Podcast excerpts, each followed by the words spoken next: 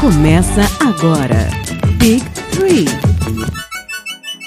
Fala gigantes, estamos de volta com mais um Big Tree e hoje a gente traz novamente aquela tão querida lista dos 10 maiores de todos os tempos. E para compor o elenco e falar um pouco sobre essa lista, hoje eu trago para vocês a voz marcante de Renan Alonso. Diretamente da quarentena, vestindo a minha camisa de Miami Heat. Diretamente do frio nórdico, da terra do açaí. Sim, senhores, é ele, Petrus. Olá, pessoas, boa noite. Eu sei que eu dei uma sumida, mas estou aqui de volta. Renan, qual vai ser a posição do top 10 que a gente vai falar hoje? Hoje nós vamos falar de Shooting Guards. Posição 2, alarmador ou chame do que você quiser. E Petrus, o que que faz um shooting guard? Um alarmador Shooting Guard ou 2, ele é a primeira opção no ataque. Diferentemente do armador que arma as jogadas do time, geralmente é o cérebro do time dentro da quadra, o Shooting Guard é responsável por ser a primeira opção no ataque. Geralmente ele fica nas pontas, geralmente esses jogadores que são dois arremessam de longa distância, mas ele é isso, a primeira opção de ataque e que também pode coordenar um ataque junto com o armador. E agora, sem mais delongas, vamos pra lista, né? Saber quem são esses 10 tão amados de todos os tempos. Sabendo, caro ouvinte, que nós levamos em consideração números ao longo da carreira, impacto na liga e também fora dela. Então vamos lá, né?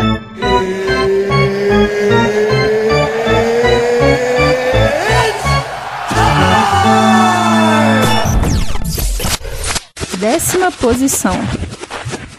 O cara que jogou pelo Boston Celtics, Seattle Supersonics, Phoenix Suns, 14 temporadas, meus amigos. Ninguém mais, ninguém menos do que Dennis Johnson. Campeão da NBA, MVP das finais de 78 e 79 pelo Seattle Supersonics, 5 vezes All-Star e Hall da Fama. Médias de 14.1 pontos e 5 assistências. Dennis Johnson é um jogador que saiu do papel de franchise player no Supersonics e compôs um elenco estelar no Boston Celtics. E pra você, novo ouvinte, que não sabe o que que é Seattle Supersonics, é o OKC do presente. Nunca serão. O OKC do presente é meio exagerado. Me vejo obrigado a concordar com palestrinha. Vai dizer que o time de 96 que enfrentou o Bulls não ia dar uma porrada no OKC de hoje. Isso aí não precisa nem entrar.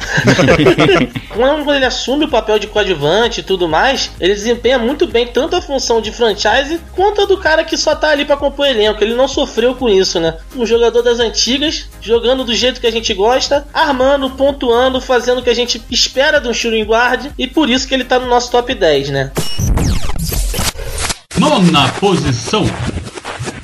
Eu vou jogar o nono lugar pro nosso representante do norte. Ninguém menos que Vince Carter. Times que ele jogou: Toronto Raptors, New Jersey Nets, que agora é o Brooklyn Nets, Dallas Mavericks e Memphis Grizzlies. Oito vezes All-Star e novato do ano de 98-99, média de 16.7 pontos na carreira e 4.3 rebotes. Ele é um jogador que representa muito o termo highlight, né? Tem várias jogadas dele com desafio de enterrada e as enterradas que ele dava dentro do jogo, sabe? Que eram coisas insanas. Eu lembro de uma, uma enterrada que ele deu jogando pela seleção americana, cara. Ele passou por cima da cabeça do marcador da França. Cara, o maluco era muito alto e ele fez isso num jogo, sabe? Não era um desafio de enterrada que ele tinha todo o tempo do mundo só para aquilo. Não, tinha gente marcando, tinha gente na quadra ocupando espaço. Cara, o Vince Carter, quando era novo, era um cara muito difícil de separado, cara. Muito difícil mesmo. E mais do que highlight, né? É um verdadeiro Highlander. Nós estamos falando do cara que atravessou quatro décadas de NBA. Há controvérsias. Ao longo desse tempo, em qualquer franquia que ele estivesse defendendo, qualquer posição, era um cara extremamente comprometido, muito dedicado e muito ciente do quanto ele precisava se cuidar para passar por todo esse tempo em atividade sendo relevante. Uma pena ele não ter tido a aposentadoria merecida, a gente torce para que ele volte, mas seja como for, Vince Carter tá imortalizado aqui no nono lugar da nossa lista.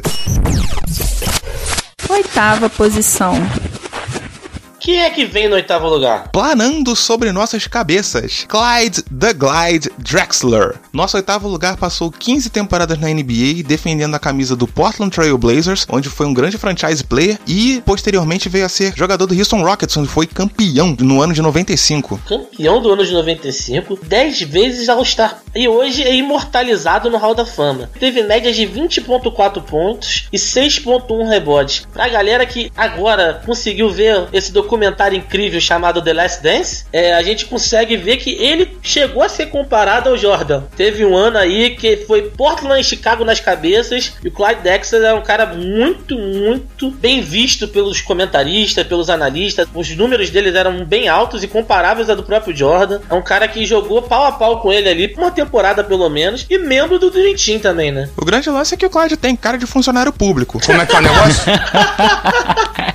É o que justifica o pouco hype que ele ganhou da imprensa. Eu acho que ele merecia muito mais, mas um jogador impressionante. A gente tem determinadas franquias dentro da NBA que pode ter um Jordan ali que ele não vai ser visto com os mesmos olhos que um cara que joga no Knicks. Mesmo o Knicks hoje sendo o que é, né? Paciência, né? Pra todos os fãs aí do New York Knicks. O cara era um puta jogador. Só de você pensar que o cara, ele fez frente pro Michael Jordan, cara, tu já bota o cara num patamar diferenciado, tá ligado? Não tem como falar que ele era qualquer um. Vale ressaltar também que ele, junto com o Raquel Olajuwon, fizeram um timaço na Universidade de Houston. Perderam em 83, mas foi um jogaço.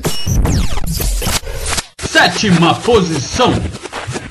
Eu ia chamar esse cara, mas eu vou ter que voltar pro Renan, porque eu sei que tem sentimento nesse cara aí. Tem coração É e eu verdade. gosto disso. Eu gosto de sentir o calor na fala da pessoa. Renan, fala pra gente o que, que você tem a dizer desse rapaz. O nosso ouvinte não vai ver que eu estou usando a camisa do Miami em homenagem a esse senhor maravilhoso, sensacional chamado Ray Allen. Nosso Jesus Shuttlesworth. Personagem de filme, o caramba, mas personagem da história do basquete. E dono de uma das jogadas mais sensacionais de todos os tempos. Aquela bola de três que virou o campeonato a favor do Miami em 2013. 18 temporadas de NBA, jogador do Seattle Supersonics, Milwaukee Bucks, Boston Celtics e, amém, Miami Heat. Mora no meu coração. Bom sempre lembrar que, apesar dessa passagem dele pelo Miami trazendo essa virada, né, pro Miami, eu acho que a passagem mais marcante da carreira dele foi pelo Boston. Aquele time que ele formou junto com Kevin Garnett, Paul Pierce, o Raja Rondo, cara, ele jogava de ala. É, a armador, a ala, ele era de verdade um shooting guard, né? É. É um cara que se reinventou dentro do jogo, fez isso muito bem, um exímio chutador de três. O cara treinava pra caramba, né, cara? Tu via ele chegando cedo antes dos jogos pra poder treinar chute. Os grandes jogadores são esses caras, tá ligado? Se você vai ver na história, os caras que foram grandes, eles faziam essas coisas. Tipo, é o cara que chega antes de todo mundo no treino, é o cara que tá sempre treinando, sempre focado. O Ray Allen é um puta de um jogador. Eu gostava muito de ver ele jogando. Apesar de não ser o maior fã do Miami, eu achei do caraca ele conseguir essa sexta e tal, porque ele tava bem apagado no Miami, né? Já era um final de carreira dele, assim. É um cara muito ciente do seu papel. Você já exaltou a capacidade dele, dele chutar de três. Não à toa, ele é o atual dono do recorde de bolas de três convertidas, 2.973. Duas vezes campeão da NBA, uma com Boston, outra com Miami, dez vezes All-Star e já imortalizado no Hall da Fama. Essa sexta do Miami Heat na final de 2013, que ele acertou a bola de três para empatar o jogo, foi considerada a jogada da década. Fora que ele também foi relevante nos Celtics, junto com Paul Pierce, Kevin Garnett, Rajon Rondo. Ele era uma das primeiras opções ofensivas e quebrou o recorde do Red Miller de a cesta de três feitas quando estava no Boston Celtics. Num jogo com o Red Miller presente. Isso, contra o Los Angeles Lakers ainda. Que jogo. É verdade. Sexta posição. Quem vem em sexto lugar, Petros? Das antigas, George Gervin, 15 temporadas, 6 na NBA com o San Antonio Spurs e 9 na NBA. Jogou pelo San Antonio Spurs, Chicago Bulls e o Virginia Squires. O que, que esse homem fez? 12 vezes All-Star, 4 vezes cestinha da temporada e Hall da Fama. 25.1 pontos de média na carreira e 5.3 rebotes. O Homem de Gelo, como ele era chamado. Cara, 25.1 pontos numa época sem linha de três. Caraca, é pouco ofensivo o, o moço, né? Tem uma situação curiosa com ele, que ele e outro jogador que era o David Thompson, que também era um grande pontuador, eles estavam disputando para ver quem ia ser líder de pontuação daquela temporada. O David Thompson fez 50 e poucos pontos na última partida da temporada e o George Gervin precisava fazer mais de 60 para bater a média. E ele fez mais de 60 pontos no último jogo da temporada dos Spurs e ele conseguiu ser o líder de pontuação daquela temporada. Ele chegou a pegar a linha de três pontos, sim, mas ele nunca teve médias muito boas nesse quesito. Quinta posição. Pro quinto lugar, Petros, você, como um amante do Indiana Pacers, um sofredor de nascença, Ele tem talento aí. quem é o quinto lugar? A nação Pacer do Brasil. Em quinto lugar, ninguém menos que Red Miller. Um dos homens da década de 80 e 90 que imortalizaram o termo clutch Como disse uma vez o Isaiah Thomas, ele não é aquele cara que mete a bola de dois para empatar o jogo ou pra virar. Ele é aquele cara que o teu time tá quatro pontos atrás e ele faz a cesta para manter o time no jogo. Mas o que que o nosso querido Red Miller fez? Cinco vezes All-Star, e Hall da Fama. Ele teve 18 temporadas na NBA pelo Indiana Pacers, que coisa foda.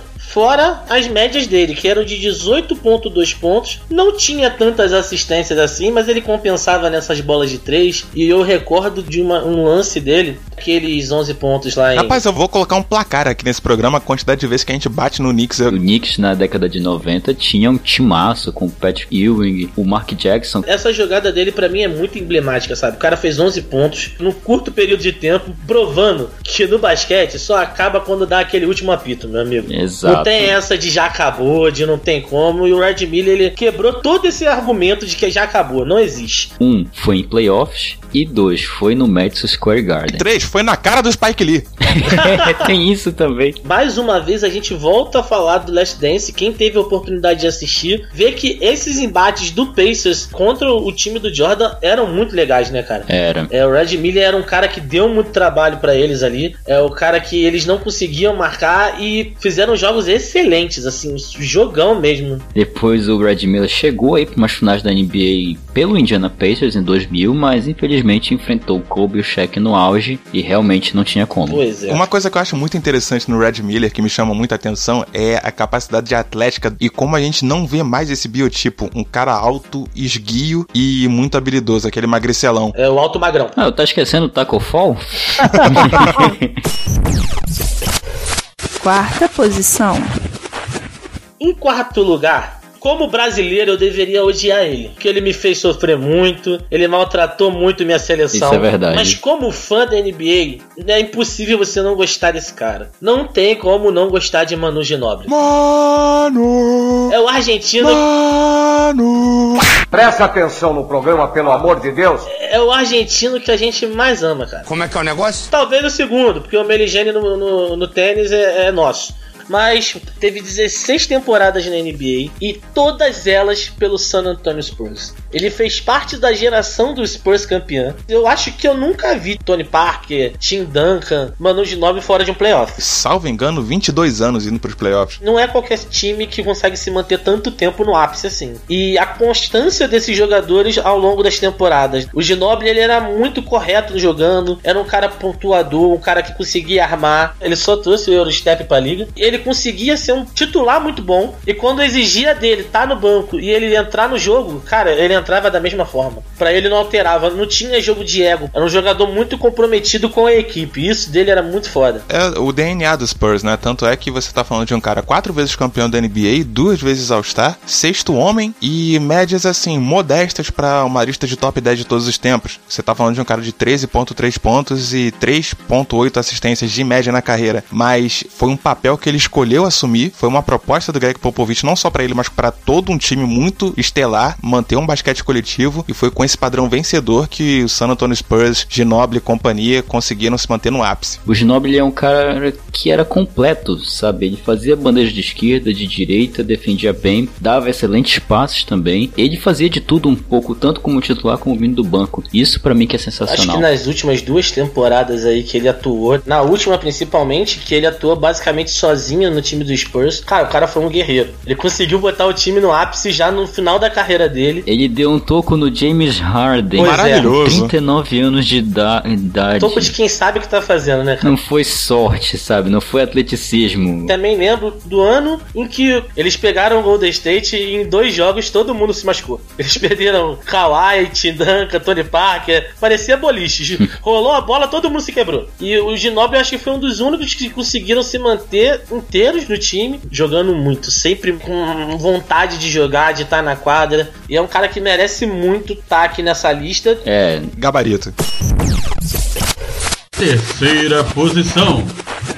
O terceiro lugar, pessoal, elegante assim até dizer chega. O terceiro lugar, se eu falo o nome desse cara, esse rapaz aí, esse tal de Renan, ele atravessa a tela do computador e vem me pegar de porrada aqui, gente. Bora, rapaz. Então, Renan, quem é o terceiro lugar da nossa lista? Rapaz, 16 temporadas de puro amor. Eu tô falando de um cara que pra mim foi uma inspiração. Foi um cara que me motivou a torcer pelo Miami, a acompanhar a NBA assim. Cara, eu quero ver o Dwayne Wade. Dwayne Wade, senhoras e senhores, um representante da lendária classe do draft de 2003, draftado pelo Miami Heat, com passagens esquecíveis por Chicago Bulls e Cleveland Cavaliers. Nem colocaria isso, né? Porque nem passou, Ninguém né? se importa com isso. Verdade seria dita por quê, Pat Riley? Por quê?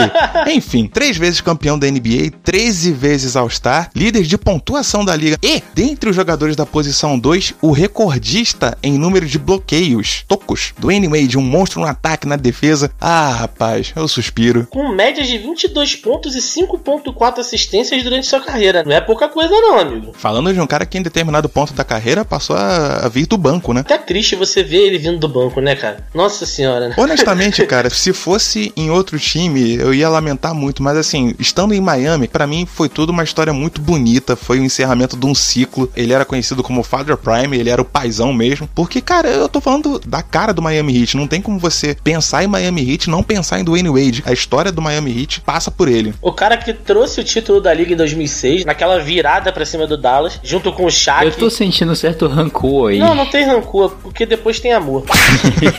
Começou um ciclo muito legal ali. O Miami ele ficou num limbozinho assim de alguns anos sem estar presente em finais, mas aí quando vem LeBron James e Chris Bosh pra esse time do Miami, amigo, aí forma aquele trio que primeiro ano não conseguiram encaixar o jogo, mas foi um detalhe Um detalhe chamado Dirk Nowitzki. É, tinha um, o muro de Berlim tava na frente. E depois disso, os caras desandaram. Era muito legal, assim, você ver o time do Miami, porque os caras jogavam, os três dali, eles estavam numa sintonia única. Eles conseguiam fazer certas pessoas que não- eu não sei por que ganharam título, mas conseguiu fazer, tipo, Mike Miller ganhar título. Mario Chalmers! Mario Chalmers, Mario Chalmers ganhou título por causa do Dwayne Wade. Mike Miller, beleza, é um jogador relativamente bom, mas o James Jones. Petros, tu tá muito polêmico aqui hoje, hein, Petros? Segunda posição. Em segundo lugar, Petros. Quem é esse cara? Esse segundo lugar é simplesmente o Jordan de quem não viu o Jordan jogar. Nosso querido Kobe Bryant. Só isso, né? Só isso. famoso Black Mamba, meus amigos. 20 temporadas pelo Los Angeles Lakers. Se o Dwayne Wade foi a cara do Miami Heat e tudo mais, eu posso dizer que o Kobe foi a cara do Lakers. Assim como o Magic Johnson, ele teve uma identificação muito grande com a franquia. É um cara espetacular. Cinco vezes campeão da NBA pelo Lakers, 18 vezes jogador do All-Star, duas vezes líder de pontuação da liga e MVP da temporada 2007 e 2008. É um cara que carregava o time sozinho, quando necessário. Você pensar que o cara fez 80 pontos num jogo é praticamente jogar sozinho. E você esqueceu do 1, 81. Verdade seria dita. Tô roubando um ponto dele pra ficar redondinho. Injusto. As médias de ponto da carreira dele foram 25 pontos e 5.2 rebotes. Queria pedir a palavra do Renan em relação a ele, porque o Kobe Bryant ele não impactou o jogo só pelos números, ele tem toda uma mentalidade que ele criou dentro do jogo pra ser quem ele é, né? Pois é, cara. Eu já tive a oportunidade de compartilhar até na página do Big Tree o livro que meu primo me deu de presente. Um beijo pra ele. Um livro do Kobe Bryant falando sobre como ele via o jogo, as leituras que ele fazia, as posturas que ele adotava. E algo assim, fora de série, cara. Um cara completamente dedicado, obcecado pelo jogo e que levou isso pra fora dela e inspirou toda uma geração. Infelizmente, Kobe nos deixou num, num acidente trágico esse ano de 2020. E pelo tamanho da comoção que teve, não só no mundo do basquete, mas fora dele também, é inegável o impacto que o Kobe deixou, o legado dele, que se viu em muitos jogadores. Kobe treinava jo- outros jogadores da NBA e não era qualquer jogador, não. Você tinha gente do calibre de Kawhi Leonard, de Kyrie Irving, procurando o Kobe pra treinar com ele e aprender todos os atalhos que ele conhecia. É inigualável um negócio desse. Vale ressaltar também, quando ele lançou aquela série Detail, isso teve nos playoffs há umas duas temporadas atrás, ele dando o ponto de vista dele em relação ao jogo, vendo a jogada, o que, que o jogador poderia fazer para algumas pessoas, até pra própria imprensa, que sempre dizia que ele era fominha, que queria sempre a bola na mão o tempo todo, ele é um cara que tinha uma visão de jogo e de jogadas ímpar. Vendo esses episódios do Detail, é surpreendente ver como ele tinha uma visão de jogo muito única. Verdade, hein? Como o Peters falou, é, pra quem não teve a oportunidade de ver o Jordan no ápice, a gente pode falar que a gente viu o Kobe no ápice. Tem a passagem que é o último jogo da carreira dele pelo Lakers. Eu lembro que eu tava em casa vendo, tava eu, o Renan e um amigo nosso no WhatsApp conversando e acompanhando o jogo. Tem uma coisa que era a filha dele falando com ele, né? Que era: Pô, pai, você joga muito, eu não sabia. As filhas dele não tiveram oportunidade de ver ele no melhor, no melhor da carreira dele. E naquele último jogo, cara, não era nem um décimo do Kobe. E deixa a observação aqui, né? de- Dentre tantas e tantas coisas que a gente falou dele, na nossa lista é o único jogador que pode se gabar de ter um Oscar, né? Porra, pode crer. Pela animação baseada na carta de despedida dele, algo assim emocionante. Já na época que foi lançada, você assistir hoje em dia, depois de ter perdido o Kobe, é três vezes mais emocionante. Recomendo muito. A carta, na verdade, era de um, de um fã do Boston, né? Que escreveu a carta pra ele dizendo por que, que ele odiava o Kobe Bryant. E, na verdade, ele, não- ele- odiava porque o Kobe era um, gênio. Era por isso. Sim. Pois é, e falando em gênio, Primeiríssima posição! Ah, Não sei se tem alguém que duvide, mas pra mim é o maior de todos os tempos. Em primeiro lugar, gente, é ele, Michael Jordan. 15 temporadas na NBA. O cara ele conseguiu jogar pelo Chicago Bulls. Teve uma passagem que a gente não precisa lembrar pelo Washington Wizards. ainda assim em alto nível, E jogou pelo time do Pernalonga ainda. O cara jogou beisebol a pedido do pai. É um cara que teve esses times na carreira, mas não dá pra falar de Jordan sem lembrar do Bulls. Ele colocou a, franquinha em outro patamar. O Bulls não era esse time todo, e quando ele foi draftado e criou-se a proposta de transformar o Bulls num time de alto nível, ele foi o carro-chefe dessa alavancada do Bulls. Era outro nível de jogador, era um cara completamente comprometido com o melhor. Suava às vezes, suava não, né? Ele era babaca, vamos colocar assim. Ele era grosso com os colegas de equipe, mas você perguntar pra alguns colegas de equipe dele, os caras falavam: se ele não fizesse isso, a gente não seria o melhor. É um preço que ele quis pagar pra ser o melhor. E ele é o melhor. O cara ele tava em outro instante. É, As jogadas dele, tudo era, era um negócio que ninguém espera, cara. Só alguns números, algumas coisinhas que ele ganhou assim ao longo da carreira dele, né? Seis vezes campeão da NBA. Detalhe que foi duas vezes tricampeão.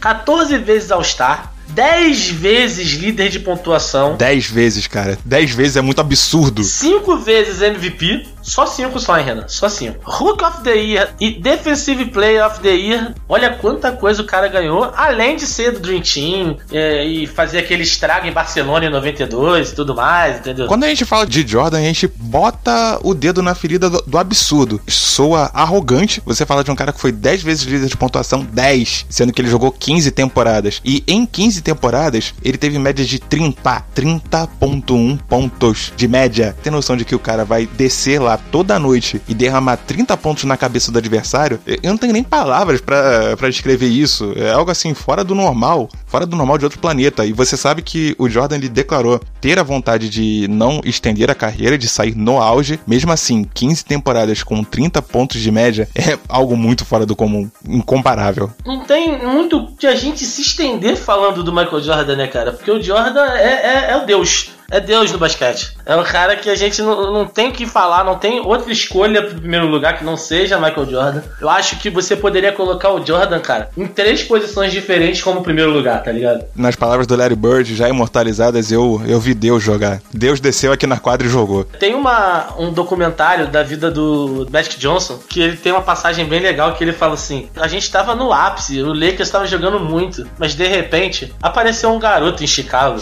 um garoto que tava destruindo todo mundo. O jornalista pergunta: quem era? Ele, ah, vocês sabem quem era. Não é possível, E né? era, era o Jordan. Era o Jordan que em um, dois anos de, de carreira ele já era tido como um dos melhores da liga, cara. Era um negócio absurdo, né? O cara ele já veio da, da universidade com esse status de cara que ia mudar o jogo. Não é qualquer um que faz isso. Então, senhoras e senhores, aqui ficamos com essa lista e vamos recapitular então o nosso top 10 de shooting guards. Em décimo lugar, Dennis Johnson. Em nono lugar, Vince Carter. Em oitavo lugar, Clyde Drexler. Em sétimo lugar, Ray Allen. Em sexto lugar, George Gervin. Acreditem ou não, isso foi uma coincidência. Em quinto lugar, Red Miller. Quarto lugar, Manu Ginobili. Outra coincidência, em terceiro lugar, Dwayne Wade. Em segundo lugar, Kobe Bryant. E em primeiro, Michael Jordan. É bom a gente também fazer aqui umas menções honrosas para alguns jogadores que tiveram importância na posição. Poderia fazer parte da lista, mas não deu para entrar nessa, nessa agora, né? Isso. Então vamos lá. Tracy McGrady. Drazen Petrovic. Joe Dumars. Para vocês que curtiram esse podcast, gostaram do que ouviram, querem ouvir mais? Fala para eles, Renan, onde que a gente encontra esse, essa coisa maravilhosa que tá entrando nos nossos ouvidos aqui? Visitem o nosso site bigtree.com.br, big3.com.br. Petros, e aquele cara que quer seguir a gente na rede social, quer dar like, quer ver os vídeos, fotos, imagens, quer conversar com a gente no Twitter, como é que ele faz? Só procurar em todas as redes sociais principais Big BR. Você que quer ajudar a gente com seu rico dinheirinho, com aquela moedinha do troco da balinha, então você pode acessar o padrim.com.br barra BigTreeBIG3 e você ajuda a gente da melhor maneira pra gente continuar com esse trabalho lindo, maravilhoso que a gente tanto gosta. E você também pode escutar os podcasts em qualquer agregador de podcast. Deezer, iTunes, Google Podcast, Spotify, que a gente tá lá. É só ir lá, dar o play e curtir. Inclusive, falando em podcast, vou deixar meu abraço aqui pra Patrícia, do Papo Delas, e para o Bergs, do Confábulas, que eu abandonei uma conversa com os dois para poder gravar esse episódio. Então, ó, pra vocês, beijo no coração. A gente fica por aqui e aguardamos vocês no próximo episódio. Valeu! Até mais! Abraço!